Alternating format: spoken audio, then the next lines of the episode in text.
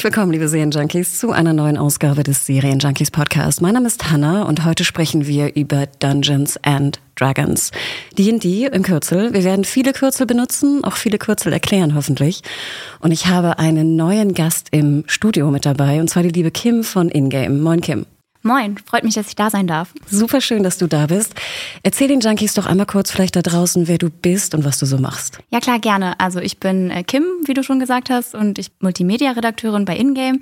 Und äh, ich schneide da vor allem Videos, vor allem kurze Videos für YouTube, Instagram und auch TikTok. Und vorher, ähm, nach dem Abi, wollte ich eigentlich dringend was mit Medien machen, wie so viele.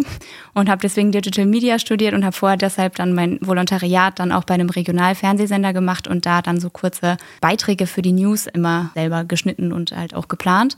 Und das konnte ich dann ganz gut anwenden, als ich jetzt hier zu Ingame gekommen bin und mache jetzt halt auch so kleine newsartige Videos eben, die dann eben bei Instagram und TikTok und wir haben auch sogar Facebook, genau, auch dort wird es ausgespielt. Und du bist natürlich die Expertin für alles, was Games angeht und ähnliches, hoffentlich. Ich weiß es aber natürlich auch, denn wir reden ja, wie gesagt, heute über D&D und ich habe auch erfahren, dass du auch eine ganz eigene Vergangenheit mit dem Pen and Paper hast. Kannst du so ganz grob einmal sagen, was da deine Vergangenheit ist? Ja, na klar. Also ich spiele schon seit über zehn Jahren tatsächlich D&D. Ähm, und das kam damals ganz lustig, weil ich hatte eigentlich noch nie vorher davon gehört. Also ich wusste gar nicht, was ist eigentlich so ein Pen-and-Paper-Rollenspiel. Und dann hatte ich aber eine Freundin damals im Studium und die hatte einen Mitbewohner. Und das ist so der schlimme Nerd, den jeder hatte als Mitbewohner. Nein, nein, nein, der war ganz cool tatsächlich auch. Der war richtig cool. Und äh, wir haben oft in der Küche gesessen, dann halt auch so und gequatscht, einfach wie man das so macht in WGs. Und dann hat er erzählt, irgendwie, ja, er hat früher auch, es war ihm ein bisschen unangenehm sogar, er fand es ein bisschen peinlich, aber hat dann gesagt, ja, ich habe früher D&D gespielt. So. Und das macht eigentlich viel mehr Spaß, als man so denkt. Und das klingt immer so nerdy, aber ist es eigentlich gar nicht. Und dann war ich sofort irgendwie gecatcht und dachte so, hey, das klingt richtig cool, das würde ich eigentlich auch voll gerne mal ausprobieren. Und dann hatte der noch zwei andere Freunde aus seinem Studium, äh, mit denen wir dann unsere Runde quasi gebildet haben. Und dann haben wir halt einfach angefangen. Und ähm, wir spielen bis heute in der Runde auch. Und mittlerweile sind äh, diese Menschen, die ich ja vorher gar nicht kannte, auch meine engsten Freunde mit geworden. Und wenn man gemeinsam einfach so Abenteuer bestreitet und erlebt und auch überlebt, dann schweißt das tatsächlich zusammen und man lernt die Leute einfach auch viel besser kennen. Und deswegen würde ich sagen, ja, sind sie jetzt sehr enge Freunde von mir geworden und ich, ich freue mich, dass ich immer mit denen spielen kann, ja. Und warum wir gerade eigentlich über D&D auch sprechen, ist, dass ja gefühlt irgendwie gerade in diesem Jahr und gerade jetzt in letzter Zeit wahnsinnig viel rund um D&D passiert ist. Gamer da draußen wissen natürlich, dass am 6. September auch endlich Baldur's Gate 3 für PlayStation erschienen ist. Ich? Ich habe nur eine PlayStation, deswegen bin ich da gerade, das ist das, was ich gerade tue. Abends. Das wirst du auch noch länger tun wahrscheinlich. Ich glaube auch. Ähm, aber vielleicht so ganz grob, wie kann ich mir das vorstellen, dass ich in einem Game eigentlich ein Würfelsystem benutze, auch in den, äh, in den Entscheidungen, die ich fälle. Also wie ist so die Verbindung zwischen klassischem Pen and Paper, ich sitze da mit einem Bogen, habe meine Würfel, äh, mache das mit meinen Freunden und auf einmal bin ich in einem Game wie Baldur's Gate 3, was irgendwie riesig, riesig ist. Ich habe eine, eine, eine ganze Truppe, eine ganze Party, mit der ich da rumlaufe und auf einmal habe ich irgendwie Würfel auch im Game. Wie muss man sich das vorstellen? Also im Grunde wurde das ganze System eins zu eins, also nicht ganz eins zu eins, aber quasi äh, eins zu eins übersetzt und man hat jetzt ein Spiel, was einfach nach D&D-Regeln funktioniert. Und meistens merkt man das ja gar nicht, wenn man einfach nur durch die Welt läuft und mit Charakteren spricht. Dann ist es nicht so ganz klar, dass man also jetzt eigentlich gerade ein Spiel mit Würfeln spielt. Aber dann kommt es halt immer wieder dazu, dass man halt Proben schaffen muss. Und dann öffnet sich so ein kleines Fenster. Also man möchte zum Beispiel, man trifft einen Charakter und man möchte von dem jetzt irgendwie eine Information haben zum Beispiel und der möchte einem die aber nicht geben und dann kann man den auf verschiedene Arten dazu bewegen, das vielleicht doch zu tun und ihn zum Beispiel Gewalt. Über zum Beispiel Gewalt. Man könnte aber auch, man könnte einschüchtern, man könnte aber auch nett sein und sagen, ich überzeuge ihn oh. auf ganz freundliche Art und Weise mit meinem charmanten Lächeln und dann kommt so ein kleines Fenster und dann äh, startet eben diese Probe und dann muss man einen äh, gewissen Wert erreichen. Das ist der DC. Das ist quasi der Mindestwert, den man mit dieser Probe erreichen muss. Da hat man seinen Würfel dafür, der wird dann gerollt, indem man einfach auf einen Knopf drückt, dann wird der Würfel für einen gerollt. Und dann gibt's manchmal noch Boni. Also man hat aus ähm, seinem Hintergrund, aus seinem Charakter ähm, ein paar Dinge, die kann man sehr gut und andere Dinge, die kann man jetzt nicht so gut. Und wenn man jetzt Dinge nicht so gut kann, kann man da auch mal einen Malus haben, also dass das halt dann abgezogen wird im Nachhinein. Und das Endergebnis ist dann quasi das finale Ergebnis und das bestimmt dann, ob die Probe ein Erfolg ist oder ein Misserfolg. Und das steht dann auch da. Ich habe auch schon mitbekommen, dass wenn ich äh, manche Proben nicht bestehe, was mir, was mir manchmal passiert, dass es aber gar nicht so schlecht ist manchmal, weil dann irgendwas passiert, was man irgendwie gar nicht erwartet auf einmal. Also das fand ich super cool in Baldur's das stimmt, Das stimmt. Das kann man halt nie wissen, weil das Schöne an Baldur's Gate ist einfach, dass es super viele Freiheiten hat und dass es einfach auch nicht so vorhersehbar ist, weil du weißt nicht immer, was die richtige Entscheidung ist. Was ist jetzt gut, was ist jetzt schlecht? Es, es gibt eigentlich kein eindeutig gut und böse, außer, naja, wenn du jetzt halt hingehst und sagst irgendwie, ich töte jemanden, dann ist das vielleicht ein bisschen böse, wenn das jetzt halt ein eigentlich netter Charakter war, wo man sich halt jetzt nicht gedacht hat, der hat es verdient, so, das ist vielleicht dann schon ersichtlich böse. Aber an sich ist es eigentlich so, dass man da ähm, nie vorausahnen kann, was es dann wird. Und wenn man einen Misserfolg jetzt würfelt, dann hat man danach nochmal im Dialog quasi andere Optionen. Und dann kann man einfach was anderes probieren. Das läuft auch tatsächlich so in D&D selber. Also da sind ja die Spieler dann halt auch, ähm, die haben etwas, was sie erreichen wollen, stehen vor einem Problem. Und dann wird diskutiert erstmal so, was machen wir denn jetzt? Wie schaffen wir das denn jetzt? Wie im wahren Leben. Wie im wahren Leben, genau. Das ist eigentlich dann immer mal so ganz kurz Spiel Spielstopp eigentlich, weil eigentlich würde man natürlich nicht so lange darüber reden, aber es passiert immer wieder und eigentlich soll man das ja auch nicht machen, aber dann wird ganz kurz immer so eine Mini-Sekunde die Zeit gestoppt und einmal kurz, was machen wir? Und äh, dann wird sich halt ein neuer Plan überlegt, auch wenn irgendwas scheitert, weil es geht ja äh, immer weiter, das Spiel. Und äh, man muss sich dann einfach was anderes aus. Klar, und der Meister hat ja auch Interesse daran, ne, dass ihr überlebt, dass es weitergeht. Ja, genau. ne? Er will euch ja nicht töten. Dann nein, wär der Abend ja vorbei irgendwie. Vielleicht auch schon. Also ein bisschen will er uns auch schon töten und ein bisschen möchte er auch, dass wir überleben. Es ist so, er ist eigentlich ist er so ein, eigentlich ist er, glaube ich, eher so, man könnte sich vorstellen, er ist wie so ein Gott, aber der ist eher gelangweilt. Der hat uns eigentlich, äh, damit wir ihn ein bisschen entertainen, sozusagen. Und dann mag er, wenn was Gutes passiert oder auch wenn was Schlechtes passiert, Hauptsache, es bleibt spannend. Ich glaube, das ist so ein bisschen seine Aufgabe, weil man hat ja auch eine gute Zeit, wenn man mal was ähm, Schlechtes hat, was einem passiert. Wir hatten das einmal, das war ganz unglücklich. Da waren wir in einer Taverne und wollten da eigentlich nur kurz ein bisschen was trinken mit so ein paar Zwergen, die wir da getroffen haben. Und ähm, dann war da halt aber ein anderer Charakter und der hat dann Stress angefangen und so ein bisschen gepöbelt und dann ist der hat der eine seine Kontenance verloren und ihn angegriffen und wurde dann halt überwältigt, weil er keine Rüstung hatte und dann wurde er verschleppt und ähm, dann mussten wir am Ende konnten wir gar nicht unser eigentliches Abenteuer spielen, weil wir ihn retten mussten. Dann sind wir da hingegangen und haben das nicht geschafft. Und wir hatten fast einen kompletten Party-Wipe und dann wurden wir alle gefangen genommen, weil wir wären eigentlich alle gestorben, aber die haben sich gedacht, okay, nee, wir wollen die nicht töten, wir wollen die gefangen nehmen, weil wir wollen wissen, was zur Hölle wollen die. Und am Ende wollten wir eigentlich gar nichts von denen. Wir wollten eigentlich nur in Frieden in unserer Taverne sitzen. Aber es ist eine Story, an die wir uns halt trotzdem immer noch gerne erinnern. Und dadurch ist ja dann auch was passiert und das war ja auch cool. Du hast jetzt gerade schon Taverne erwähnt, du hast Charaktere erwähnt und auch Zwerge. In was für einer Welt sind wir da eigentlich genau? Ich glaube, so ganz grob kann man sich das schon vorstellen, wo D&D eigentlich immer stattfindet. Ja, genau. Also ich glaube, jeder kann sich ja irgendwie grob was vorstellen unter klassisch Fantasy, glaube ich. Und ähm, ja, D&D ist einfach klassisch Fantasy im klassischsten Sinne, wie man sich vorstellen kann. Also es gibt halt Elfen, es gibt Zwerge, es gibt auch ganz viele ähm, Kreaturen, vielleicht von denen man noch nicht gehört hat, zum Beispiel die Eulenbären. Das ist ein äh, sehr typisches Monster auch in D&D. Manche Droiden können sich auch in Eulenbären verwandeln. Und ähm, ja, man versteht das aber eigentlich relativ gut, weil die einfach auch ganz normal mit einem sprechen. Das sind halt einfach auch Charaktere. Das macht eigentlich meistens keinen großen Unterschied, welche, welche Rasse jetzt jemand angehört, es sei denn, jemand hat Vorbehalte. Also es gibt Charaktere, die haben Vorbehalte einer bestimmten Klasse gegenüber, äh, nicht Klasse, sondern Rasse. Es gibt auch noch Klassen. Das ist nämlich sozusagen dein Beruf in der Welt. Und ja, dann würden sie dir vielleicht ein bisschen feindselig irgendwie gegenüberstehen, weil sie mal irgendwie Stress mit Elfen hatten und dann mögen sie jetzt keine Elfen mehr oder so. Was spielst du denn für einen Charakter im Pen and Paper und was für einen spielst du bei Baldur's Gate gerade? Also, ich spiele gerne auch verschiedene Charaktere. Ich habe auch mehrere Runden, in denen ich ähm, D&D spiele mittlerweile. Und, ähm, oh Gott, nicht nur eine. Nicht nur eine, sondern mehrere. Aber das Schlimme ist halt, ist, äh, dass die größte, die aller, allergrößte Hürde beim Pen and Paper ist immer, einen Termin zu finden.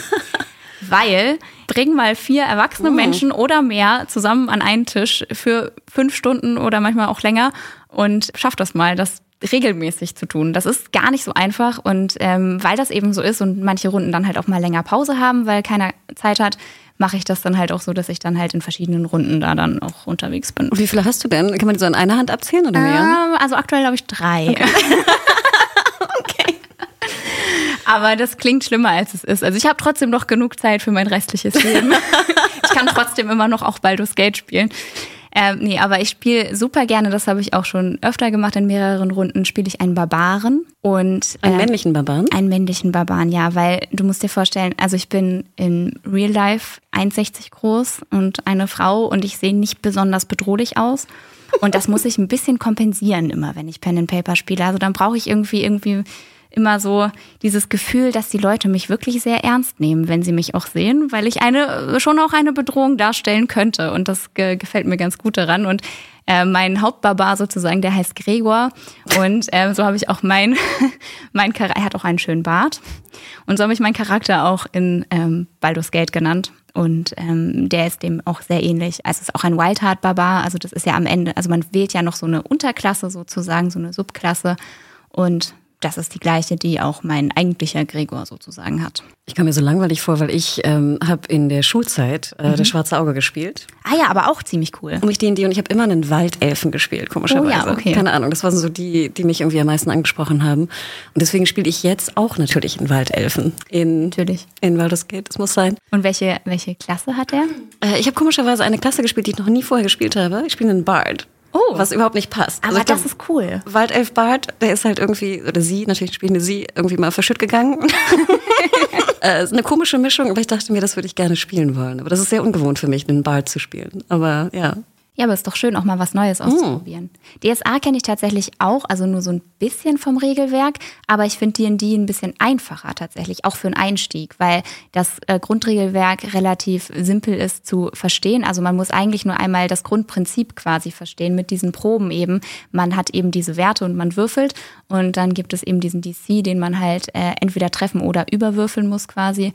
Ähm, und dann hat man es eigentlich schon verstanden und dann geht es halt nur darum, dass es halt Tabellen gibt, in denen kann man halt nachgucken, was macht wie viel Schaden oder äh, wie schwer sind Proben im Grunde. Sag mal, Kim, wenn ich jetzt auch zum Beispiel nach dieser ganzen langen Abstinenz von Rollenspiel, also gerade was Pen and Paper angeht, nochmal loslegen möchte, wo fange ich denn da an? Denn ich erinnere mich noch so, dass das früher immer so riesige Bücher waren, wo dann irgendwie der, der Dungeon Master irgendwie 800 Seiten lesen musste und auch wir als Spieler und Spielerinnen dann irgendwie hunderte von, von Regeln lernen mussten und, und Würfeltypen und was auch immer. Wie kann ich da irgendwie leicht anfangen? Also die erste Sorge kann ich dir schon mal nehmen, was das fette Buch angeht, weil die Zeiten haben sich ja zum Glück geändert und es gibt jetzt Google. Das heißt, wir können einfach alles googeln, was wir nicht wissen. Das ist super, weil dann muss man gar nicht alle Regeln im Vorhinein unbedingt kennen und äh, kann halt auch einfach mal schnell Google fragen. Und ansonsten kann man halt sehr gut mit einem vorgefertigten Abenteuer anfangen. Das ist immer, da gibt's einige. Es gibt zum Beispiel auch so eine Starterbox von D&D, ähm, die ist auch gar nicht so teuer und da ist ein fertiges Abenteuer schon drin. Und das kann man dann einfach spielen. Da gibt es auch Charakterbögen, die sind auch schon vorausgefüllt sozusagen. Dann muss man sich damit auch gar nicht äh, herumschlagen, dass man sich jetzt fragt, oh Gott, wie verteile ich jetzt denn meine Punkte am besten? Das ist einfach alles schon vorgefertigt. Und äh, dann kann man sich eben da auf dieses Abenteuer begeben. Und da hat auch der Dungeon Master alles, was er braucht, direkt an der Hand. Der hat auch noch ein Regelwerk. Da sind alle Regeln drin, die dafür relevant sind, weil diese Bücher, die du gerade erwähnt hast, diese dicken Wälzer, da stehen ja auch einfach alle Regeln drin. Und wenn man jetzt zum Beispiel, weiß ich nicht, auf einem Schiff unterwegs ist, braucht man ja nicht unbedingt eine Regel, wie viel Schaden macht Lava zum Beispiel. Das ist ja völlig unnötig und deswegen muss man sich da ja auch vorher gar nicht drauf vorbereiten. Und äh, so würde ich auch generell empfehlen, ähm, daran zu gehen, wenn man jetzt eine Gruppe leiten will als DM, sich halt immer vorzustellen, okay, was ist mein Setting, was könnte dort passieren und dann äh, gegebenenfalls nachgucken, okay, ähm, das wären dann die Regeln für so einen Fall. Und alles, was man dann nicht weiß, kann man im Zweifel auch immer improvisieren. Also, da, also am wichtigsten ist einfach, dass man immer Spaß hat in der Runde. Und dann ist auch das Bauchgefühl des Dungeon Masters gar nicht so schlecht oft, weil wenn man die Grundregeln kennt und weiß, wie das System funktioniert, dann kann man sich ja auch einfach überlegen, hm, da ist jetzt plötzlich doch Lava aus Versehen auf meinem Boot ähm, und jetzt müssen, muss ich Schaden würfeln für den einen Spieler, der da aus Versehen reingetreten ist. Und äh, dann kann man sich ja vorstellen, dass Lava echt wehtut und hm. wenn man da seinen Fuß reinstellt, dass der Fuß vielleicht danach auch ab ist und dementsprechend hoch wird ja auch der Schaden dann sein. Und dann kann man einfach aus dem Bauch heraus sich dann was überlegen. Und das tut auch gar nicht weh. Und das tut auch den Spielern meistens nicht weh. Also mir hat es nie weh getan, wenn unser DM das gemacht hat. Und ja, Du hattest gerade ja schon diese Taverne erwähnt. Gibt es noch so einen anderen Moment, was so dein, der Moment war, an den du dich am liebsten erinnerst, eigentlich bei so einem, bei so einem Abend, wo ihr zusammen saßt? Hm. Also das mit der Taverne ist natürlich eine Sache, die wird uns immer im Gedächtnis bleiben, auf jeden Fall. Ähm, es gibt aber auch noch eine äh, Sache, die war gleich am ersten Abend, an dem wir uns getroffen haben. oh da waren wir auch alle noch so ein bisschen, wir waren alle auch super motiviert und äh, wir haben auch alle so Charaktere gemacht am Anfang, die natürlich irgendwie die tollsten der Tollen waren, die halt irgendwie ganz viel konnten. Ich wollte gleich äh, eine doppelte Klasse haben und noch so eine extra Home Rule sozusagen, also so eine eigene Regel, die wir gemacht haben, dann, weil ich hatte dann am Ende eine schurkische Hexenmeisterin. Oh und diese schurkische Hexenmeisterin hatte einen Dämon, den sie anrufen konnte und der hat ihr so einen, so einen Arm gegeben, so einen, so einen fetten, großen Dämonenarm und mit dem hat sie so auf Gegner draufgehauen und das war im Grunde ihr Skill.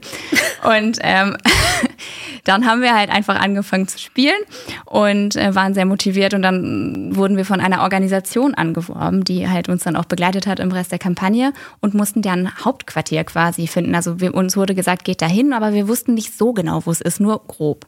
Und dann haben wir gedacht, wir fragen einfach mal jemanden auf der Straße. Und dann haben wir einen Vampir angesprochen. Es war ein netter, also naja, okay, netter Vampir, würde ich sagen.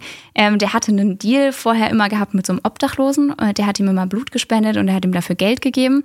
Und der Obdachlose wollte aber nicht mehr kommen und er meinte, wenn wir ihm den Obdachlosen zurückbringen oder einen anderen Blutspender, dann würde er uns sagen, wo dieses äh, Hauptquartier da ist.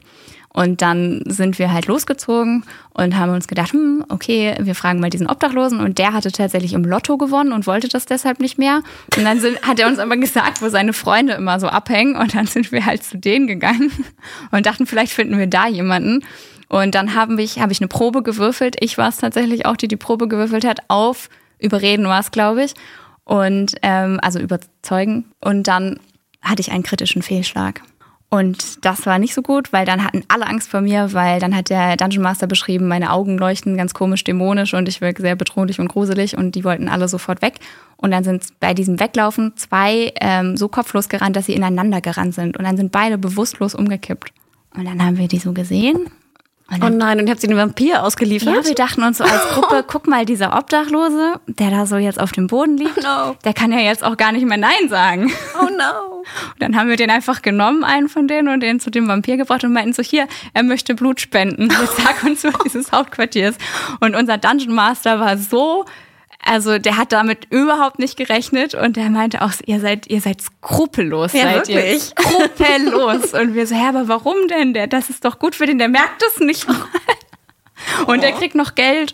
Und ähm, dann die Pointe der Geschichte war auch noch, dass äh, das Hauptquartier tatsächlich direkt vor unserer Nase war. Eigentlich, wir hätten nur das Schild lesen müssen, haben wir halt aber nicht. Aber das war jetzt auch ein ausgedachtes Abenteuer von dem Dungeon Master? Genau, das oh, Abenteuer war ausgedacht, aber alles, was passiert ah. ist, das haben natürlich ja wir entschieden. Also wir sind ja mit dieser Situation umgegangen. Also der Vampir war überhaupt nicht geplant. Es war auch überhaupt nicht geplant, dass wir da irgendwelche bewusstlosen Obdachlosen dahin bringen. das klingt aber auch furchtbar, Kim, wirklich. aber also der Vampir war ja jetzt nicht so, dass er ihn getötet hätte. Der wollte ja nur ein bisschen Blut. Das war schon, also wir fanden, also in der Situation war das das Beste, was ich wir Samariter, konnten. wirklich. Was soll ich sagen? So war es halt. Aber wie geil. Ja, ich finde es eigentlich ganz cool, dass auch Vampire, Hexen, dass das auch so die Fantasy-Welt ja sehr breit ist, sage ich mal, und weit gefächert ist von Charakteren jetzt auch ja, bei D&D, genau. ne? Also ich glaube, bei Schwarzes Auge war es noch ein bisschen, bisschen weniger enger, ne? So, so ja, glaube ich, in der, in der Fantasy-Welt. Ähm, das finde ich auch immer ganz cool. Wenn wir jetzt mal überlegen, was da noch so rausgekommen ist, was, sage ich mal, D&D äh, Basis hat, wie zum Beispiel der Film, der Anfang des Jahres rauskam. Mhm. Ähm, ich war positiv überrascht. Mir hat er echt relativ gut gefallen. Wie hat er dir gefallen und was denkst du, wie er aufgenommen wurde, auch so in der Community? Also, ähm, ich glaube, in der Community könnte die Meinung auch geteilt gewesen sein, aber mir persönlich hat er sehr gut gefallen, weil ich einfach, also ich mag halt einfach auch Action. Also, das ist tatsächlich leider auch mein Filmgeschmack. Auch stumpfe Action gucke ich mir an.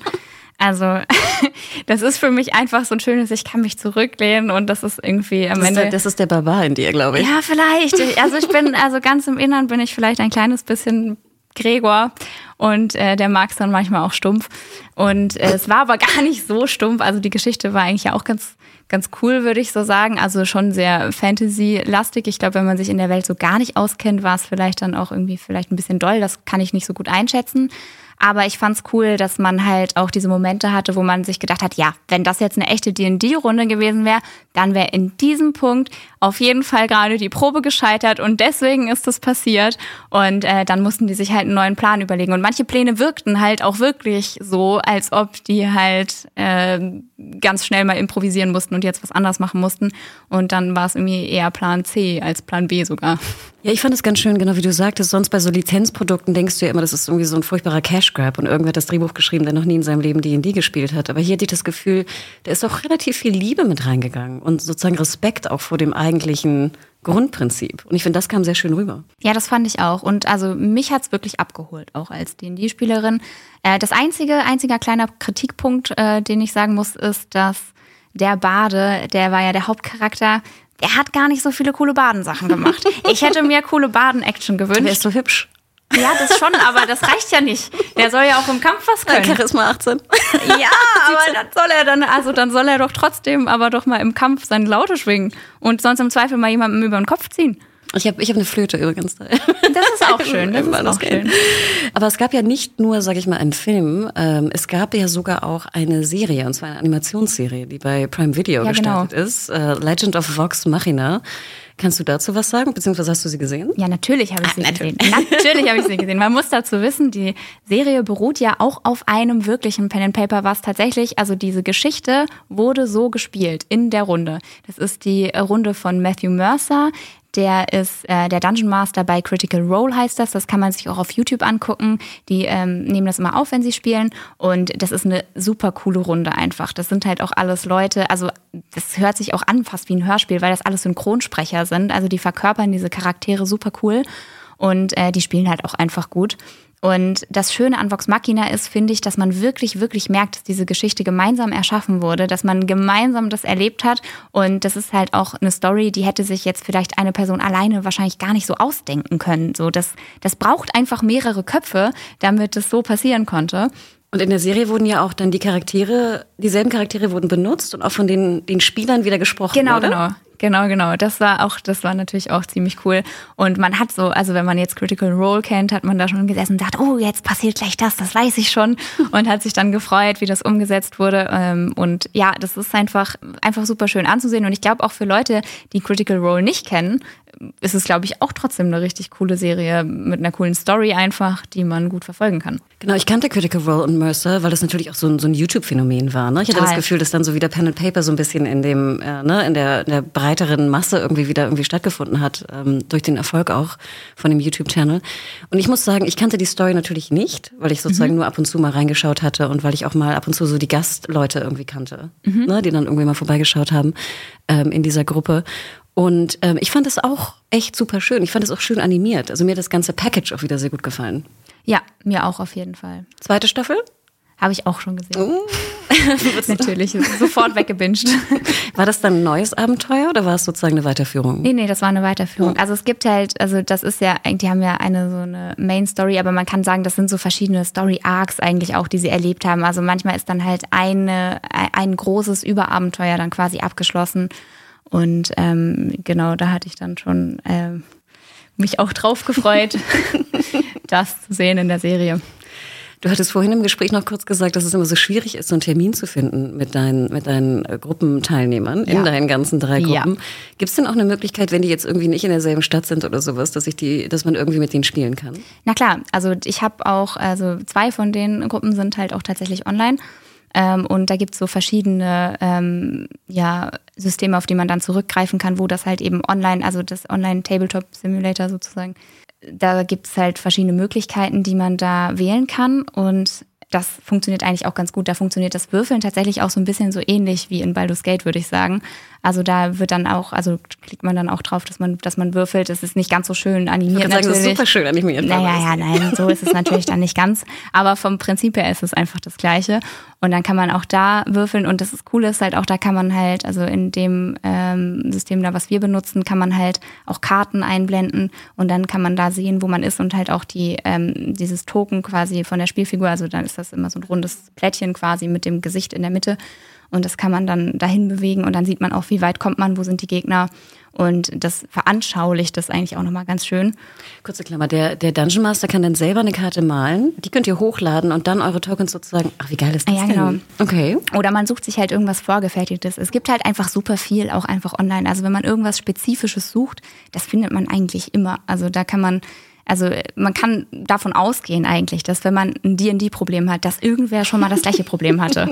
Und wenn man googelt, dass man da ganz schnell auch eine passende Lösung zu finden kann. Und das kann man dann immer einfach machen. Und äh, genau, man kann diese Karten dann hochladen und dann halt auch irgendwie ein Charakterdesign. Also da hat man dann ja auch ein Bild von dem Charakter. Normalerweise hat man die ja nicht unbedingt, wenn man jetzt am Tisch spielt, sozusagen äh, bildlich vor Augen, sondern man verkörpert die ja dann einfach nur. Vielleicht als letzte obligatorische Frage, Kim. Du äh, triffst ja nicht nur deine, deine ähm, Spielgruppen, deine verschiedenen oder spielst online. Manchmal schaust du ja für eventuell auch eine Serie. Was war denn die letzte Serie, die du so weggebinged hast, die du empfehlen kannst? Also eine Serie, die mir richtig, richtig gut gefallen hat, war auf jeden Fall Alice in Borderland. Und ich würde fast sagen, es ist das bessere Squid Game. Und ähm, ich mag das einfach, wenn es so ein bisschen drüber ist, auch so. Und also da war ja auch super viel Action, auch das gefällt mir gut. Und da auch einfach diese moralischen Fragen, die immer aufgekommen sind, haben mir sehr gut gefallen, weil das ist ja, es sind ja so Freunde, die kommen halt in so eine andere Welt und dort müssen sie halt so Spiele absolvieren und wenn sie die nicht schaffen, sterben sie. Und ähm, das führt dann zu ganz vielen verschiedenen Situationen, die alle ziemlich cool waren, muss ich sagen. Genau, das war auch Netflix, glaube ich, ne? Ich glaube 20 oder 21, ne? Schon ein bisschen älter. Ja, genau, ist schon ein bisschen älter. Ich habe nur ein paar Folgen gesehen. es, weil das ist ja auch jetzt nicht wenig brutal so, oder? Es ist schon sehr brutal, ja. Man muss da ein bisschen ähm, auch was aushalten können, aber es ist trotzdem, ich fand's cool einfach, weil ich, ich mag einfach so mora- moralische Konflikte super gerne und das kommt da halt eben auch öfter vor. Und eben auch dieses Mysteriöse, wo sind die eigentlich? Das müssen die dann ja auch herausfinden. Es gab ja auch jetzt eine zweite Staffel, die fand ich halt auch sehr gut. Und äh, ja, die hat das so ein bisschen fortgesetzt, so ein paar Mysterien geklärt und ähm, das habe ich sehr, sehr gerne geguckt. Gott, wie lame ist dann mein Tipp? Ich gucke gerade sehr gern die dritte Staffel von Only Murders in the Building. Die habe ich auch geguckt. Also so weit, wie sie bisher ist. Genau, sie läuft ja gerade noch. Ne? Also bei, äh, genau, eigentlich Hulu läuft gerade bei Disney Plus. Aber ich muss sagen, das ist so ein bisschen so mein Wohlfühlmoment.